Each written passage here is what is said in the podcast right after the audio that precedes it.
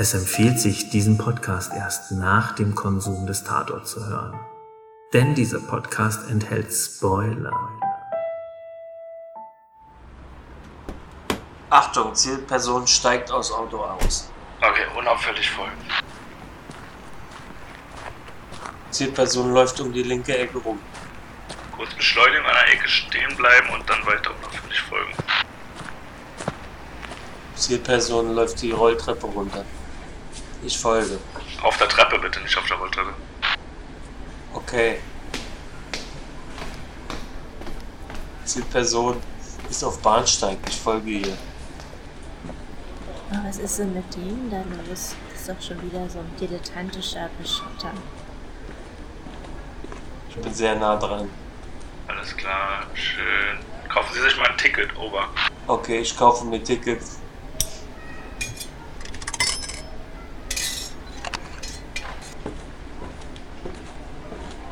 Ich habe sie im Auge.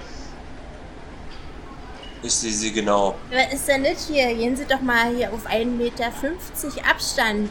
Oh, schön, Entschuldigung. Ich wollte ja nur fragen, ob Sie vielleicht nochmal einen Podcast mit uns aufnehmen. Zugriff.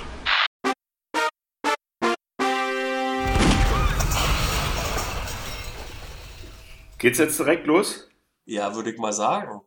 Herzlich willkommen, liebe Freunde, zum Tatort-Podcast, zum Tatort gezwungen. Wir besprechen heute den Tatort aus ähm, Greater Hamburg oder Hamburg und Umgebelung. Äh, und zwar mit Falke und Kommissarin Groß, äh, Macht der Familie. Und äh, wir haben ja so ein paar Rubriken, die wir immer wieder durchgehen. Und wir fangen einfach wieder an mit dem Schnellschuss. Also eine ganz kurze Kurzkritik, bevor wir ins Eingemacht gehen. Also, hier ist der äh, Hosch und ich äh, möchte außerdem Frau Wenke und Herr Bülow willkommen heißen. Hi. Danke, zurück. So, und genau in der Reihenfolge machen wir jetzt auch den Schnellschuss. Wenke. Ja, äh, ganz schnell. Also, ich fand äh, den eigentlich ganz gut, unterhaltend ähm, und ich fand auch gerade die Anfangsszene, die Beschattung, sehr spannend. Also von mir gibt's auf jeden Fall sechs von zehn. Okay. Ähm, konventioneller Polizei-Polit-Thriller, der dank konventioneller Elemente spannend wurde. Äh, für mich ist auch, ich fand ihn ganz okay. Ich habe das von Falke bekommen, was ich wollte. Und das trotz international Tohu Wabohu. Okay. Ja, also äh, der Film als Gesamt hat mich jetzt nicht vom Hocker gerissen, sondern äh, es gingen eher die einzelnen äh, Momente, die mich begeistert haben. Aber das sind ja eher Szenen und wir wollen ja erstmal das inhaltlich behandeln vielleicht. Äh, Wenke, was meintest du eigentlich mit dieser Beschattung am Anfang? Äh, dieses, wo mit dem Undercover-Polizisten da? Ja, genau. Also einfach, äh, wie die da versucht haben, ihn da einzuschleusen, oder er war ja schon drin. Ja. Das fand ich super spannend. Äh, auch die da in ihrer Zentrale und so. Ähm, das war super. Und ich hätte mir ein bisschen gewünscht, dass das vielleicht auch in dieser Szenerie bleibt. Mhm. Also, dass das wirklich die ganze Zeit über in dieser Situation ist, okay, wir haben hier jemand, der undercover ist und äh, dann passieren da die ganzen Dinge. Ähm, das find, hätte ich, hätte ich spannender gefunden. Ja, sowieso. An dem Punkt, aber als du es sagst jetzt, fällt es mir auch wieder ein. Ich habe am Anfang auch gedacht, oh, dass so generell auch so eine richtig krassen Undercover-Crime-Sachen immer total spannend sind, weil man muss ja dann immer aufpassen, dass man nicht auffliegt, weil potenziell wird man dann umgebracht. So. Äh, Das finde ich immer so geil. irgendwie. Das war da auch stimmt. Das war echt super spannend am Anfang. Ja, ja, auch dieser Twist dann und dann, wo sie nicht wussten, okay, was passiert ist. Es war ja alles ganz anders geplant und so. Also es war auf jeden Fall äh, cool, um reinzukommen in das Ganze. Genau, das galt ja erst anfangs. Die, die, die Vermutung äh, war der, der Anschlag, der übrigens für mich überraschend kam, äh, dem Undercover-Cop oder dem den äh, Waffenschieber. So, das war ja, Ja. natürlich die ganze Frage der Handlung. Äh, ich hatte aber eine eigene Frage. Ähm, war das jetzt bei, von dem Onkel, war das die Mama von den äh, Geschwistern oder die Tante? Und es war die Mutter. Die, die, Stiefmutter. also der Die Onkel. Schwester, Nee, die Mutter. also war die Schwester, Die Schwester von dem Mafia-Onkel war die Mutter von den beiden. Also von Okay. der Maria und von dem Nikolai. okay. Ach so. Hä, Das aber er war die Matheaufgabe. Frau, oder? Ja, deswegen bin ich ja so irritiert, weil die hat später dann noch gesagt, meine Kinder. Ne, und er Ja, hat aber sie die doch waren- als meine Frau vorgestellt, oder? Ich dachte, Ernst? die Wirklich? bringen Kinder aus zwei verschiedenen Ehen mit. Weil auch der Mann hat mich immer aufgezogen wie einen eigenen Sohn. Der Vater von den Kids hat ja Suizid begangen. Das kam ja auch tatsächlich bildhaft Ja. vor. Ah ja. Aber hier steht's, hier steht's auch, ne? Also wenn wir hier haben wir immer so eine tolle Liste äh, mit den Darstellern äh, und hier steht auch Varvara Timofejew, Mutter von Maria und Nikolai. Mhm. Mhm. Aber hier steht nicht so, die Beziehung zu dem. Onkel. Also ich glaube, Na, dann wird es ja, dann, sonst ist ja Inzest. Genau, ich würde sagen, das sind Geschwister, die unter einem Dach gewohnt haben.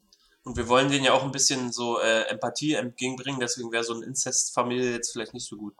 Ja, das war auch gar kein Thema, ne? Also Nee, das war jetzt ein Scherz von mir. Naja, nee, ja, nee, aber es ging ja schon noch um Macht der Familie. Wahrscheinlich muss man die Kreise dann auch gleich ein bisschen größer ziehen und nicht auf so eine Kernfamilie zusammenschrumpfen wie Vater, Mutter, Kinder, sondern äh, da hängt dann wahrscheinlich auch mehr mit dran einfach. Ja, das war halt ein Polizriller eigentlich so. Aber ein konventioneller, wie ich meine. naja, nicht wirklich.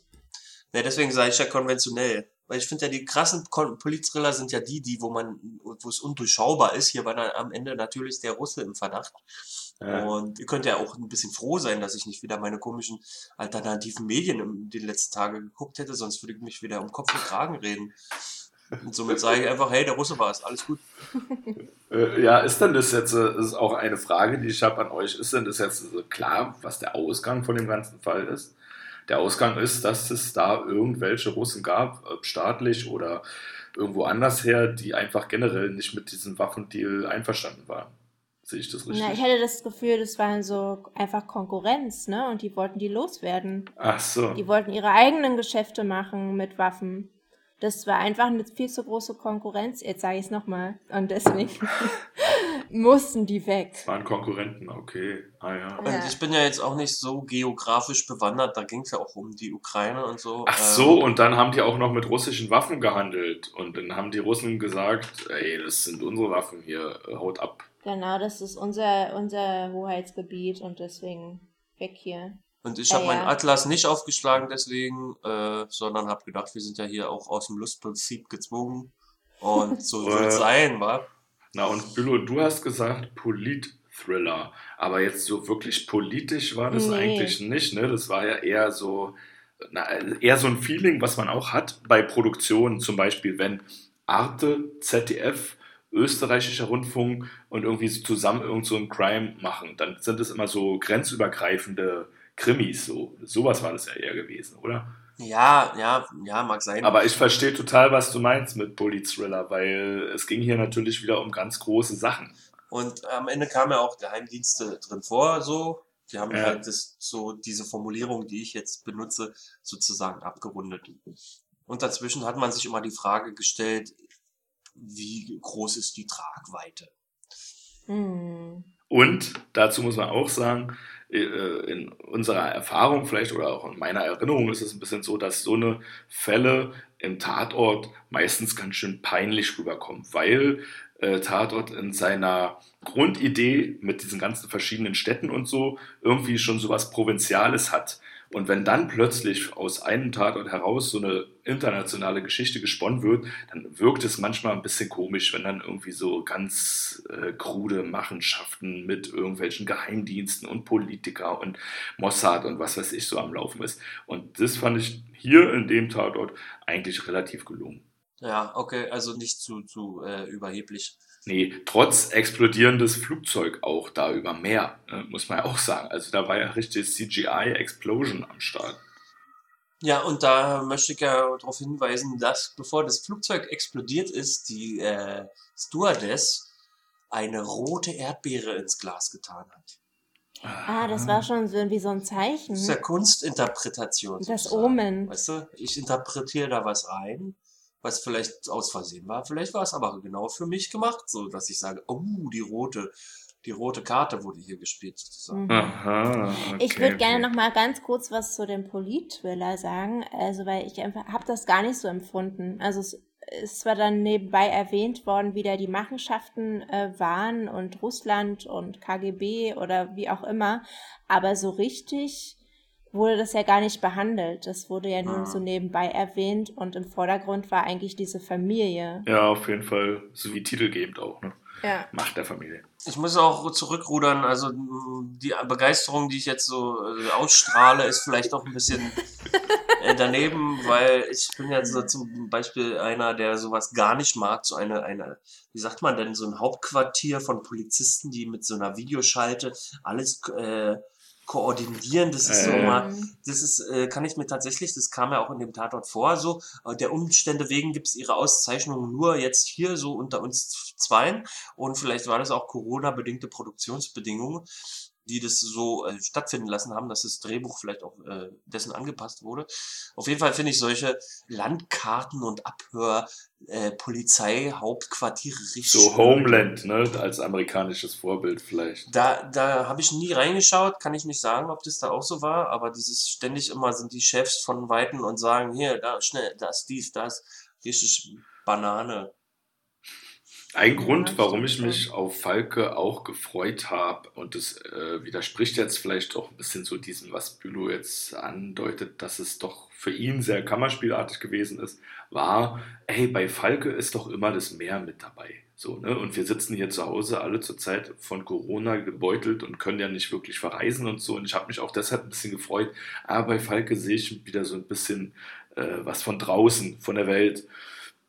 Äh, und ich fand, das kam äh, nicht so viel wie sonst. Wir waren jetzt nicht so, glaube ich, direkt am Strand gewesen wieder oder im Wir haben Wasser ein oder so. Flugzeug gesehen. Aber wir haben ein Flugzeug über dem Meer gesehen. Wir haben ein wunderschönes Hausboot gesehen. Oh ja, das war geil. Was für eine geile Wohnung. Ja, das war mega krass. Und es gab einen See. Und es gab einen Waldsee. Stimmt, und die Cabin in the Woods, sowieso diese Waldhütte da, oh, die fand ich ja auch richtig nice. Insofern, äh, das hat mich dann auch wieder erfüllt, so ein bisschen. Also meine Annahme, dass so eine Bilder auch wieder kommen, die kam dann auch. Aber natürlich auf der anderen Seite, was Bülow sagt, haben wir eben auch diese Inside-Szenen gehabt. Mit äh, große Kulisse und auch ziemlich große Besprechungsräume, mit den ganzen Leuten drinnen dann. Hm. Ich will jetzt einen Wortwitz loswerden. Also äh, Falke ist eigentlich so ein Mehrteiler. Ach so, mehr mit von wen, Mm. weniger und mehr und mehr mit Ah. Ozean. Ah. Ja, also eine Ah, mehrteilig wie serielle Erzählung und gleichzeitig Ja, am Meer ja. stattfinden. Du meinst wie Moses? Ja, Muss ich genau. Jetzt meine schlechten Witze noch? Nein.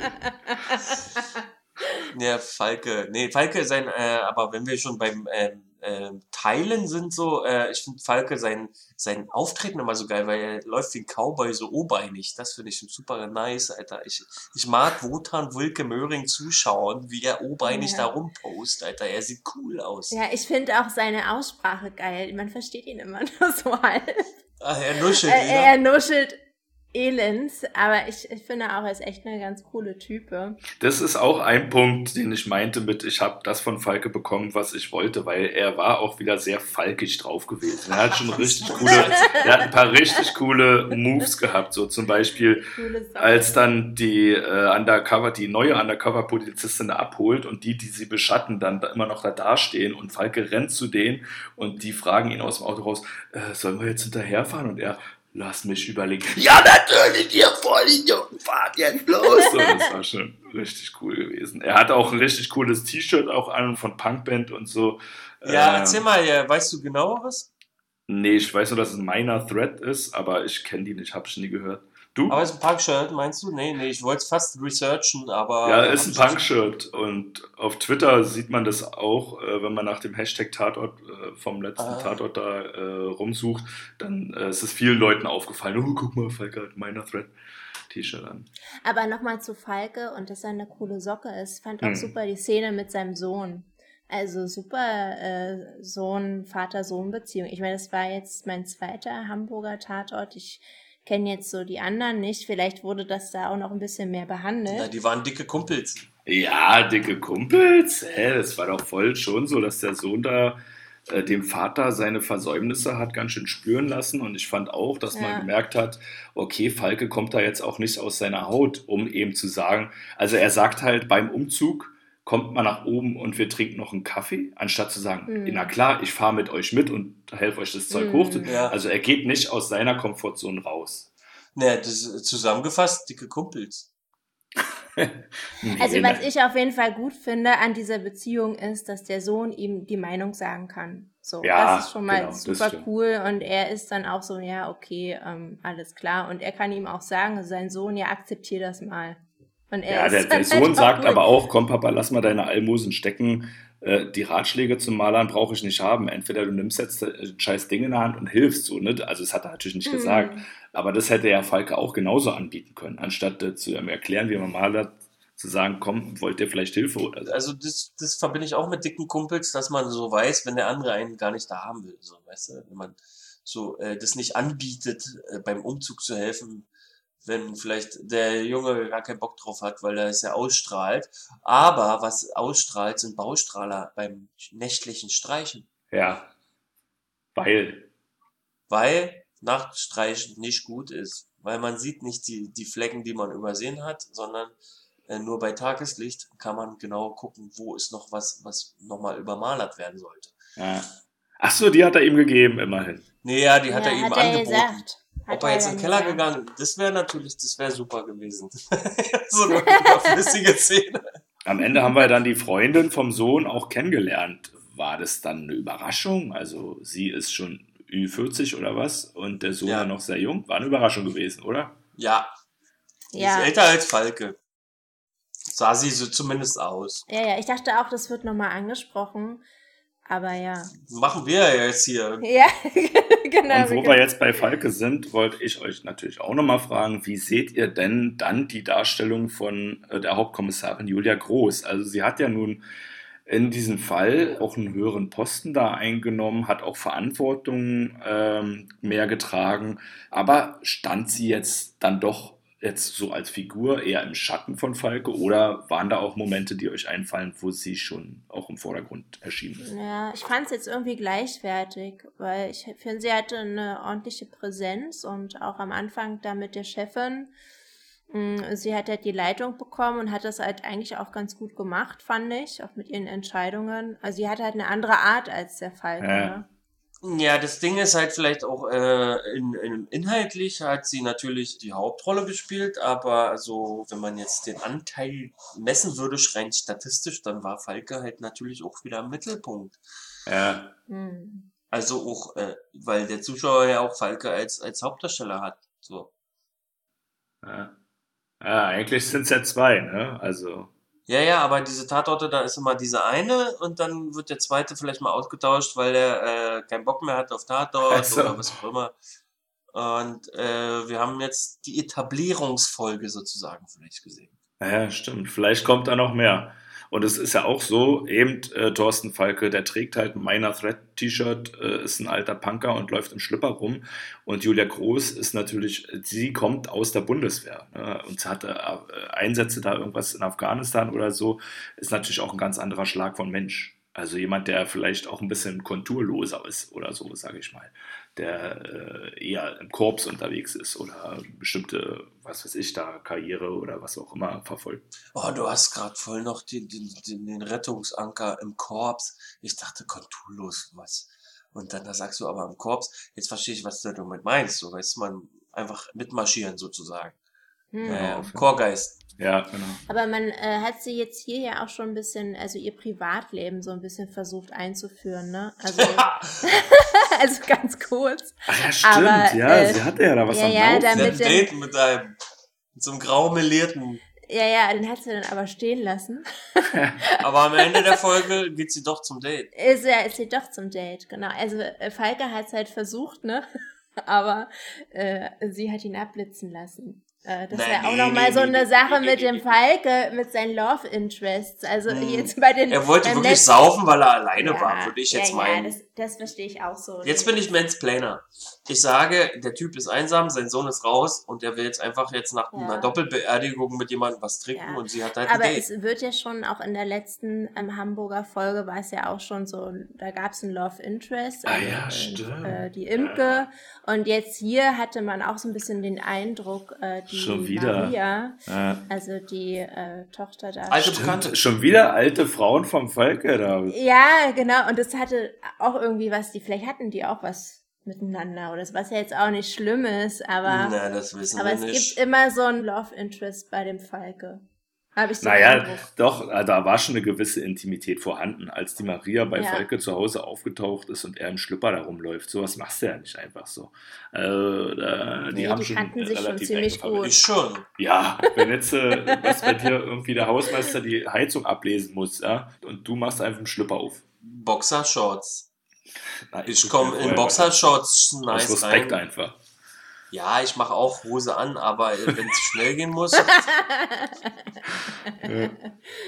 Zwei Sachen haben mir nicht so gut gefallen. Das erste ist, fand ich, die Art, äh, wie dieser Tod von dem verdeckten Ermittler, dem Undercover-Ermittler Tariq Hamadi, wie damit umgegangen wurde da in dem Film. Also was natürlich komisch war, diese eine Frau dann, diese eine, die dann was hatte da mit diesem komischen Mafia-Jüngling, dass die dann da so komisch Hm. rausgegangen, hier ist jetzt gerade jemand gestorben und sie machen einfach weiter und so.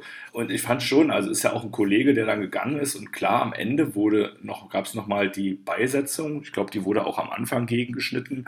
Aber ansonsten ist es ganz schön spurlos äh, in der Story vorbeigegangen. So. Ne? Die haben ja einfach so weitergemacht irgendwie. Nee, ich war ja auf der Seite von der äh, Julia Groß, weil ich dachte, ja, na klar, wir müssen das Ding jetzt hier noch zumachen irgendwie. Ja. Wir können jetzt nicht trauern und weinen. Wir müssen jetzt hier unseren Job machen, Alter, damit wir seinen Tod auch irgendwie rechtfertigen. Deswegen müssen wir auch Korrespondenz halten und so. Mhm. Das ist auf jeden Fall der, Der Anwalt der Filmemacher. der Anwalt der Drehbuchautoren. Naja, bin, bin ich vielleicht auch zu emotionslos. Nee, nee, ich finde es eine gute, also ich finde es eine gelungene Erklärung auf jeden Fall, ja. Klar, die müssen ja professionell bleiben. Aber der Tod äh, von dem Tarek, also das war ja wie so ein Rahmen. Also sie haben es ja schon Ja, auch stimmt. versucht zu thematisieren. Ne? Du bist halt in den Film rein und dann war das halt die Anfangsszene, wie sie ihn da quasi bestattet haben oder den Sarg getragen. Und das war dann auch wieder die, die Endszene. Mhm. Also äh, fand ich eigentlich gar nicht schlecht. Also es gibt diesen Tod und von da wird die Geschichte erzählt und dann kommen wir wieder äh, zum Tod, zum Schluss. Da war dann ganz am Ende auch die Szene wieder von der Beisetzung nochmal, alle in Uniform. Und dann war der nächste Cut irgendwie, äh, Groß sitzt im Auto und hat dann ihr Date und lächelt so verschwitzt. Das fand ich halt so einen komischen Kontrast irgendwie. Ja, ja, genau. Sie sind ja dann äh, weg von der Szene. Ne? Also die, die Beerdigung war vorbei und dann genau, Falke holt den Aschenbecher rein. genau und fragt dann ja auch noch, äh, wollen wir nicht einen Schnaps trinken? Was ja letztendlich auch eine Reaktion ist, ne, auf vielleicht diese Beerdigung oder Bestattung. Apropos Schnaps, äh, ich habe jetzt so viel Schnaps getrunken, ich weiß gar nicht mehr, wer von euch beiden jetzt seine zwei großen Negativpunkte anmerken wollte. Ich, War- jetzt kommt der zweite. Osch, Jetzt kommt der zweite. Ich hab, äh, aber danke, Bülow, dass du den Faden da nochmal aufgenommen hast.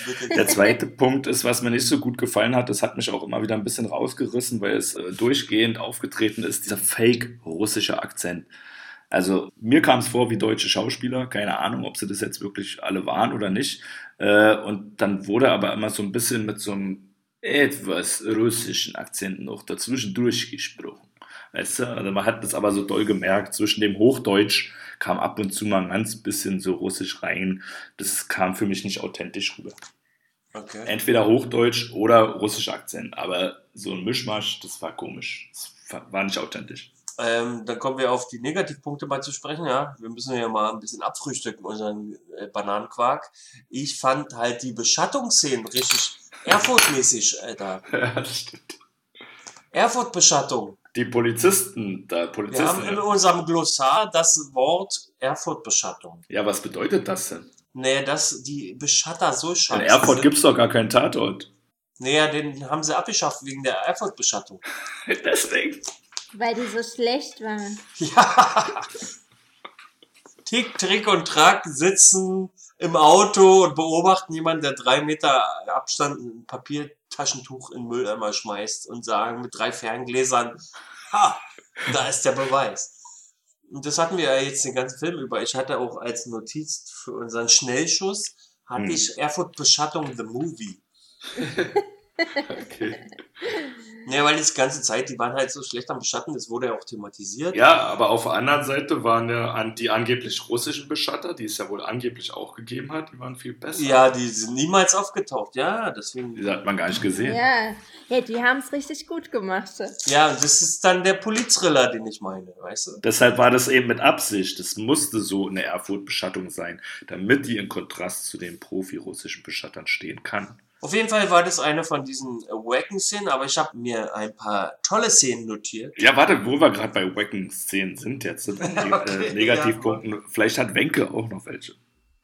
Ah, ja, wie gesagt, ich äh, war ein bisschen unter Kopfschmerzeinfluss, als ich den heute geschaut habe, den Tatort. Deswegen, ich weiß gar nicht mehr so viel. Mir sind nur einige Sachen aufgefallen, die ich cool fand, einfach so von den Szenen oder wie es dargestellt worden ist. Aber so ganz schlechte Sachen habe ich jetzt gar nicht. Also deswegen könnt ihr gerne mit euren ganz schlechten Szenen fortfahren. Nee, nee, da sind wir ja jetzt durch. Ich wollte nur noch mal gucken, ob bei dir auch was ist. Aber umso Ja. besser. Das ist natürlich auch, führt das dann dazu, dass der bei uns allen drei eine relativ gute Einschätzung bekommt, hier dieser Tatort.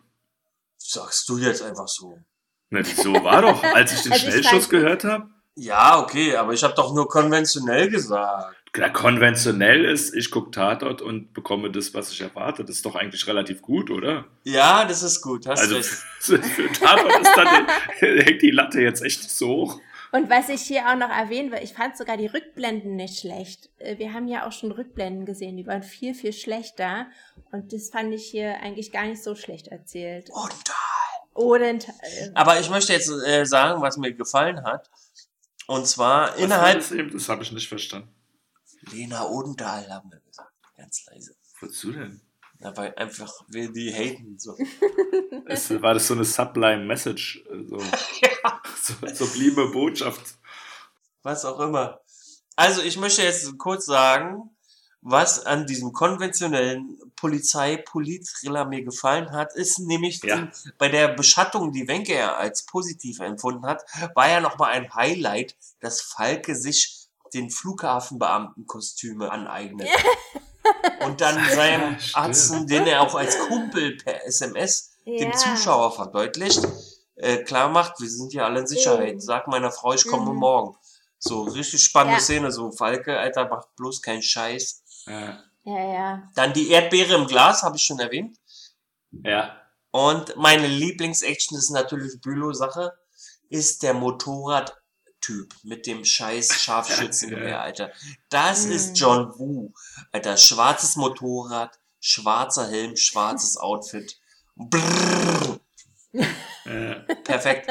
es war einfach ein, ein Bestandteil von einem John Woo Actionfilm, aber nur als Einzelperson. Also John Woo kennt man vielleicht von Harte Ziele oder Hard Boiled. Alle Filme, die mit Hard anfangen, sind von John Woo.